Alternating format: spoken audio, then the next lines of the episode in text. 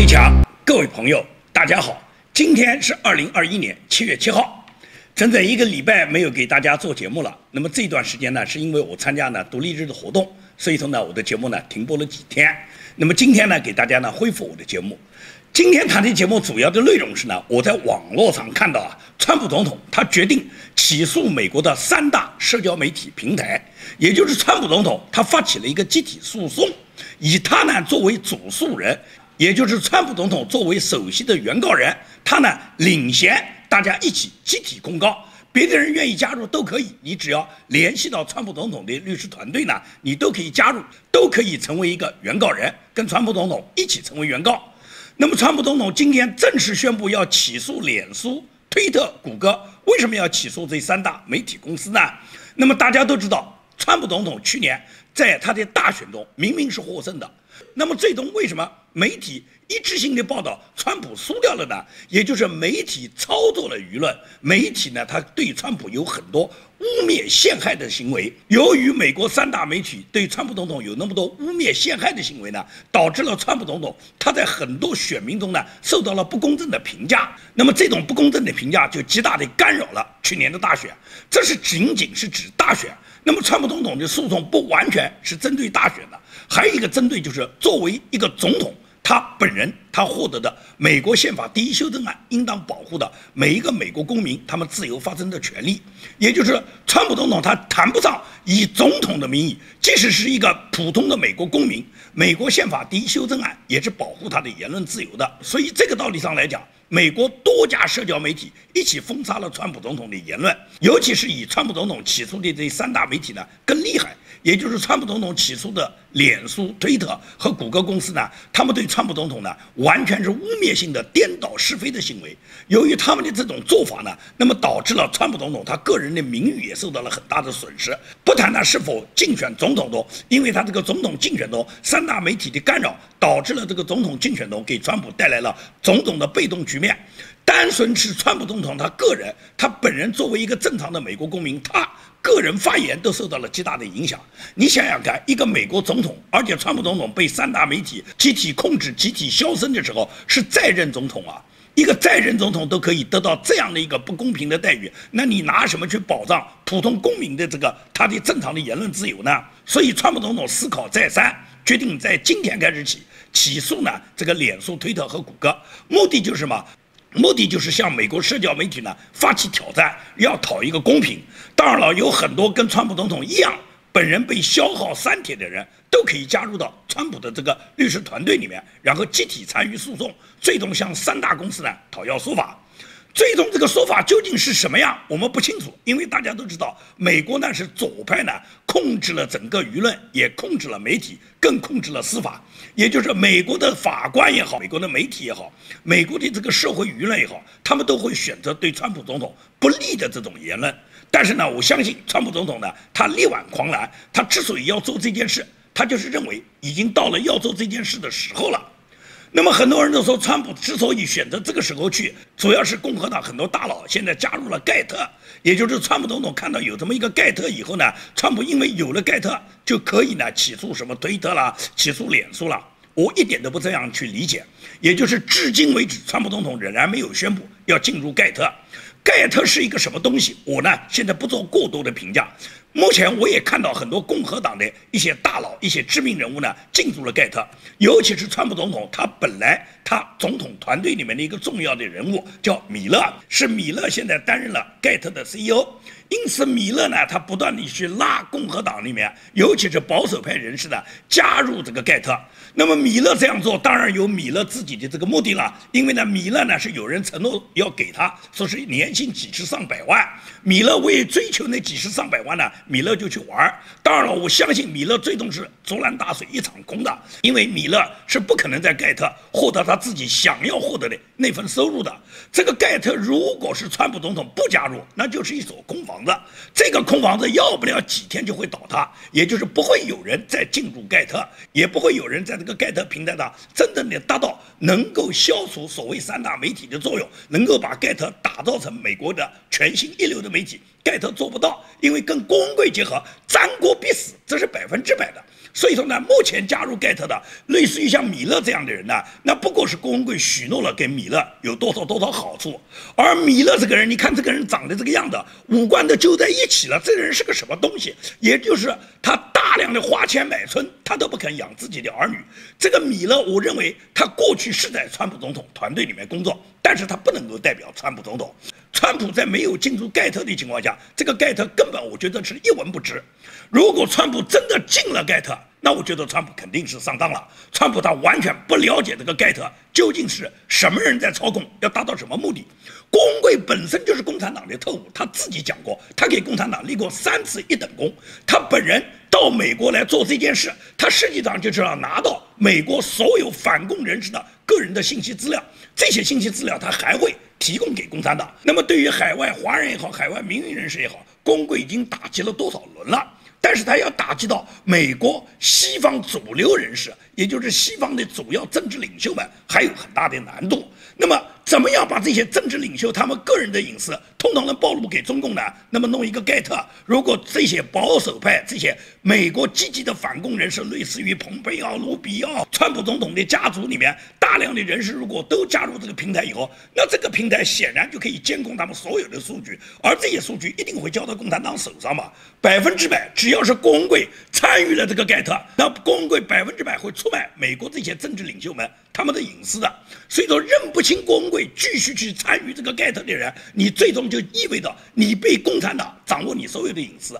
当然了，美国很多政治家们呢，他们是搞不清楚的，他们甚至认为郭文贵还在反共，郭文贵是打着反共的旗号来套你们这些真正反共人士的资料的。等到把你们的信息资料全部交给共产党以后，共产党对你们进行一网打尽时候，那时候你们再哭。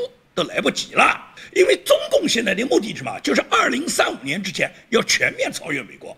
超越美国，我多次讲过，中共超越美国没有什么别的办法，因为什么？无论从国防、军事、经济、科技，还是它的世界影响力，中共没有一个能够跟美国比肩的。但是可以把美国的制度搞垮。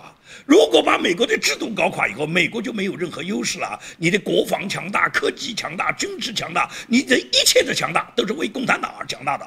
所以说，共产党就是要毁灭美国的制度。而怎么毁灭美国的制度呢？一边是派出大量的小粉红到美国去盗窃美国的技术，同时这些小粉红在美国呢，可以说大量的渗透到科技公司以及这些社交媒体公司，通过社交媒体去扰乱美国的舆论。而且也可以通过社交媒体锁定美国重要政治人物他们的个人信息。有了你们的个人信息，通过大数据比对以后，最终就了解美国的政治人物他们本人的个人的短处，然后捏住你的短处，共产党就开始进攻了。有大量的类似于像芳芳这样的燕子被中共早就派往美国，每一个女生都可以搞定几个政客，甚至几十个政客。像芳芳这种搞定几十个政客的燕子有的是。也就是中共用这种办法，就通过小粉红渗透，打入社交媒体公司，打入美国的高科技公司，掌握信息以后，然后再交给中共的国安部门、中共的情报部门，他们研究以后，再派出像芳芳这样的女间谍，打入美国内部，拉拢美国的政治领袖，通过政治领袖帮助中共做说客以后，中共就在政治制度上颠覆美国。同时，在美国不断的煽动黑名贵安提法嘛，就这一个独立日，也就是我这个参加独立日没有给大家做节目这么几天，仅仅一个独立日，美国民主党控制的两个重要的大城市，就是芝加哥和纽约，就先后发生了一百一十八人被枪击的枪击案。你想想看，芝加哥和纽约都是美国民主党长期控制的大城市，一个独立日一天就有一百一十八人遭枪击，这已经到了什么社会呢？在洛杉矶独立日居然发生一个。其中一个年轻的父亲，这个父亲说他年轻，真的年轻啊，只有三十一岁。那么为什么说他年轻呢？他三十一岁的这个父亲居然带了两个儿子，一个儿子大儿子是十五岁，小儿子十二岁，也就是这个父亲，你看他自己三十一岁，他大儿子都十五岁了，就这样的一个家庭。当然，这个家庭怎么样产生的？为什么他在十五六岁就可以当上父亲，到三十一岁都已经有一个十五岁、十二岁儿子的这样的父亲？他究竟是什么性取向？他本人在过去采取什么生活方式？我们不谈。但是他就在开车的过程中就遭到人枪击，然后这个父亲就直接被击毙了。他儿子呢是受了伤。这就发生在独立日，发生在洛杉矶。所以说，你想想看，美国无论是纽约州还是加州，包括芝加哥。都是民主党管理的主要的大城市，而这些大城市。在一个独立日就可以发生那么多枪击案，你拿什么去证明美国是安全的？美国的制度是合理的？民主党现在管理的是有效的？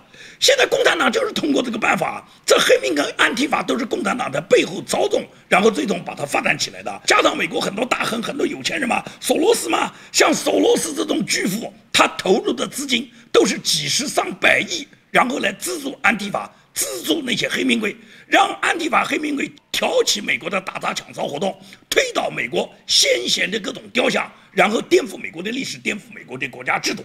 这是从底层做起。那么从高层呢？那么高层也就是说，像盖特这样的这个社交媒体工具，显然就是什么？就是拉拢美国的高层进入，像米勒啊、纳瓦罗啊。班农啊，这都是曾经川普总统团队里面的人，但是呢，川普为什么他很多时候他都受到很大的伤害？他受到伤害的原因就是来自于他身边这些人表面上是支持川普，表面上是反共，但实际上他们给川普带来的伤害是巨大的。也就是川普身边总是出现大量的类似于像原司法部长巴尔这样的小人，川普正是因为被大量的小人陷害。才导致了川普他在很多重大问题上面，他最终决策是失误的，或者是他本人受到了重大的打击。这些打击除了左派民主党和共产党勾结之外，还有一个重要的问题是川普用人不察嘛。川普周边的人，川普身边的人，有很多人都是违背他的意志，有很多人都是耍他骗他的嘛。包括这个米勒嘛，这个杰森米勒之所以能够到盖特去当 CEO，他是跟郭文贵穿一条裤子，两人是串通好的嘛。那米勒来搞这个平台，他就不断的号召说川普要来，然后就把川普身边、川普家族以及川普支持川普的很。很多共和党的重要人物都都拉进了盖特，认为呢马上炒作一轮，这个盖特呢马上就炒作起来了。但实际上大家看到，这个盖特现在是相当不稳定的。我本人就明确说过，川普现在没有表态，他要进入盖特。川普如果进入了盖特，川普一定上当吃亏。川普如果进了盖特，我也不进盖特。也就是说，我对川普一直是支持和信任的。但是川普如果连盖特都认不清，他都去，那只能证明的川普他再一次的失误。那么很难得到真正拥护川普的人的支持的，因为。分不清敌我，你是根本没办法战斗的。工会这样的人就是帮助共产党来搅乱美国的，最终的目的是什么？最终的目的就是颠覆美国的国家制度。至于你说郭文贵跟共产党勾兑，他本人什么保财保命，给共产党提供情报，让共产党刀下留情，然后共产党跟他两人怎么勾兑，共产党给他多少好处，那是郭文贵私人的事。但是对美国国家民主制度的破坏，以及呢对川普总统身边很多正义的保守派人士的欺骗，这是郭文贵他对美国民主。做的又一件伤害的事，同时也是帮助共产党对美国进一步的构陷。因为现在什么，共产党看到美国的条件好的很啊，你看拜登这个样子，拜登见到哪个人都下跪啊。就这次独立日前后这几次活动，他莫名其妙的去接见一个橄榄球的球队，他都要跪下来。我不知道拜登那个膝盖怎么那么软，有那么多下跪要跪的。你究竟要跪谁呢？你跪民主，跪上帝。但是你跪这些黑人球员，跪弗洛伊德，跪一个历史上曾经有过五次犯罪的，因为吸毒，因为使用假币，最终死亡的这么一个人，被你们塑造成英雄。我不知道拜登你的价值观是什么？这样的人能成为美国的英雄吗？所以说呢，现在呢，也就是中共趁着美国乱，也趁着什么？趁着现在按照习近平理解，就是东升西降了。习近平现在不可一世啊，因为什么？拥护他的声音从中国的幼儿园已经喊起来了。中国的这些高校，中国的这些团体，中国这些机构，共产党领导的各个组织部门，每个人都在习近平面前讲的假话，他们都是拥戴习近平，就跟当年很多人拥戴袁世凯一样，希望袁世凯赶快复辟，袁世凯赶紧当上皇帝。现在人吹捧着习近平，让他赶紧当皇帝呢，实际上这些人是加速习近平的死亡。而习近平呢，他自己是个总加速师，他根本就不知道他这台破车在倒车的路上，他加速油门，他现在已经跑得多快？可以讲，习近平离死是不太远的。现在中国的天下，你已经看到了，自姜文华老师刀刺他们这个书记王永珍之后，现在上海又出现了一个跟姜文华一样的事件啊，就是这两天上海市政设计院。其中有一个海归博士姓刘，这个刘博士就一刀刺死了他们警官研究所的所长，这个所长姓徐。为什么要刺死他？是因为跟聘用有关，也就是跟姜文华老师一样，姜文华老师是一个优秀的从美国留学归国的博士，他本人的学术能力、他本人的学术论文以及他的教学水平都是有口皆碑的。但是他的书记，也就是他所在的复旦这个科学研究院的这个党委书记王永珍，死死地卡住姜文华，不让他尽职，最终就把姜文华解聘。那么姜文华最终走投无路，他跟王永珍书记采取什么？你不给我一个说法，我就给你一个说法。当姜文华一个文弱书生做出了这件事以后，给中国所有的年轻知识分子，尤其是海归们，已经树立了一个光辉的榜样。所以说，上海市政设计院这个海归博士刘博士，他之所以最终刀刺他们景观研究所的所长姓徐，就是这个徐某，也是一刀送命。这个就再一次体现了中国现在它极不公平的世界啊，就导致了青年知识分子最终什么？最终就是跟这个制度在挑战。因为呢，不会去伤及无辜，人家只要去找你共产党这些有权有势的人，你们决定了人家的命运，那么人家就决定你的命运。你既然不能够给别人一个公平，给别人没有说法，那么人家就给你一个说法，这么简单嘛。所以说，在中国现在这种事情已经不断的发生了。前两天我在节目里面谈到，中国有一个航天设计院的这个党委书记叫张涛，张涛打了两个院士以后，一段时间是逍遥法外。但是现在呢，张涛呢现在已经被警方呢刑拘了。张涛为什么被刑拘？主要是什么？舆论汹涌，舆论汹涌是认为张涛这个人呢，就说含造量很高。曾经一段时间传说他什么？说他是陶思亮的儿子。那么陶思亮是谁呢？陶思亮的父亲叫陶铸，是中共建政时候的副总理，也就是曾经陶思亮呢在八十年代初，缅怀他父亲写过这么一篇文章的。他这篇文章呢，在当时我们那时候还很小，我们读这篇文章的时候是很感动的。陶思亮他写这篇怀念他父亲的文章，也是声讨文革的罪恶。那么这个张桃说是是陶思亮的儿子，这个红二代的这个血统，因此他可以无法无天啊。他殴打两个院士，其中一个王金莲院士是跟他第一次见面啊，什么话都没说，都在一个桌上吃饭，人家对你还不了解，他就要求人家推荐他为院士，人家说我要了解了解，研究研究，就这个话就得罪他了，他对别人就大打出手了，肋骨都打断了。其中介绍他们认识的是一个女的。一个老太太已经八十五六岁的一个老太太，这个老太太最终也被打得肋骨打断啊！这张涛真的是无法无天啊！在共产党一个红二代就可以这样吗？当个党委书记就没有党纪国法吗？所以说张涛的事情，整个在互联网上就完全激起了广大网民对他的一直声讨。到了现在。警方扛不住了，说是对他刑拘了。那么最终是什么结果呢？光刑拘就过去了吗？如果他真的是红二代，真的是他有那么深厚的红色基因家族背景，很可能他也就是走个过场。当然了，网上也说陶思亮出来辟谣，说他不是自己的儿子，是不是陶思亮的儿子不重要，关键是共产党员是党委书记，这是很明确的。而一个共产党员，一个党委书记就可以无法无天。就可以肆意妄为，想打谁就打谁，想骂谁就骂谁，连人家是两个院士，他都可以随便上去打。那是普通老百姓，要是他所里面的工作人员，早给他打死了。所以说呢，这就是中共统治下的天下。在这种情况下，如果什么，如果不遏制中共，如果美国仍然轻信于中共讲的那些谎言，如果不能及时跟中共脱钩，跟中共还有最终的贸易，那么你看。到了最后，也就是变成中共呢，就不断的输送大量的这些小粉红到美国以后，更加加速来颠覆美国的制度。美国是有防范，在川普总统任期里边已经决定了，共产党员不能入美，尤其对美国的年轻学生到美国来学习一些自然科学、一些高科技的一些专业，是拒签他们的。最近呢，美国驻中国大使馆和各个领事馆呢，又拒签了大约有五百个，也就是希望到美国学习高科技技术的这些中国的这些留学生。那么这个拒签的事情呢，就引起了外交部新闻发言人呢，他极端的这个暴跳如雷，他指责美国。凭什么限制我大陆的学生到美国去？我就不懂了。你们天天说美帝国主义要消灭美帝国主义，要铲除美帝国主义。既然美帝国主义那么恶劣，那为什么要到美国去呢？那么多留学生还要奔美国去呢？美国不是万恶的帝国主义吗？为什么美国那么万恶？你天朝那么优秀，人家没有美国的留学生到你中国来，都是你中国的留学生大量的要到美国去，人家拒签你，你还暴跳如雷？你有什么资格暴跳如雷的？拒签你不是天经地义的吗？你要到人家家去，人家不让你去，人家把大门关了，你凭什么站在门外高声咆哮啊？这就是中国这个水平。所以说呢，美国是有一些制度，这些制度都是在川普总统任期上面，蓬佩奥具体制定的。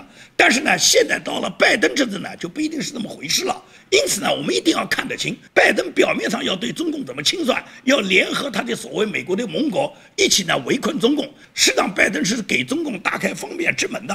拜登在他自己所有的行动方案上，实际上绝大部分都是有助于中共。所以说，中共呢现在在拜登执政的过程中，中共就有恃无恐。因此，中共对美国的这个颠覆战略，我们从最近所有的政治大事里面都可以看得很清楚。这就看美国怎么清醒过来了。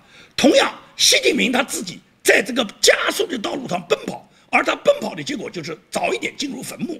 很多人不相信中共会突然倒下。我多次讲过，大清当年亡国之前，所有的公子哥们那时候是一片歌舞升平，觉得大清国了不起，大清国可以一万年。但是大清突然就全部倒下了。苏东一样，苏联在倒下来前一天。苏联仍然是歌舞升平，全世界都看到一个庞大的一个苏联帝国，军事实力强大到跟美国能抗衡的。那时候谁也没想过苏联会突然倒下，但是苏东在一夜之间就土崩瓦解。因此，有大清朝的前车之鉴，有苏东的前车之鉴，你就要想到中共也一定会走上这条路。好，今天的节目呢，我呢就简单的跟大家做这个节目，我也希望我的节目呢，很快呢跟大家呢逐步的走入正常。感谢大家的收听收看，谢谢大家。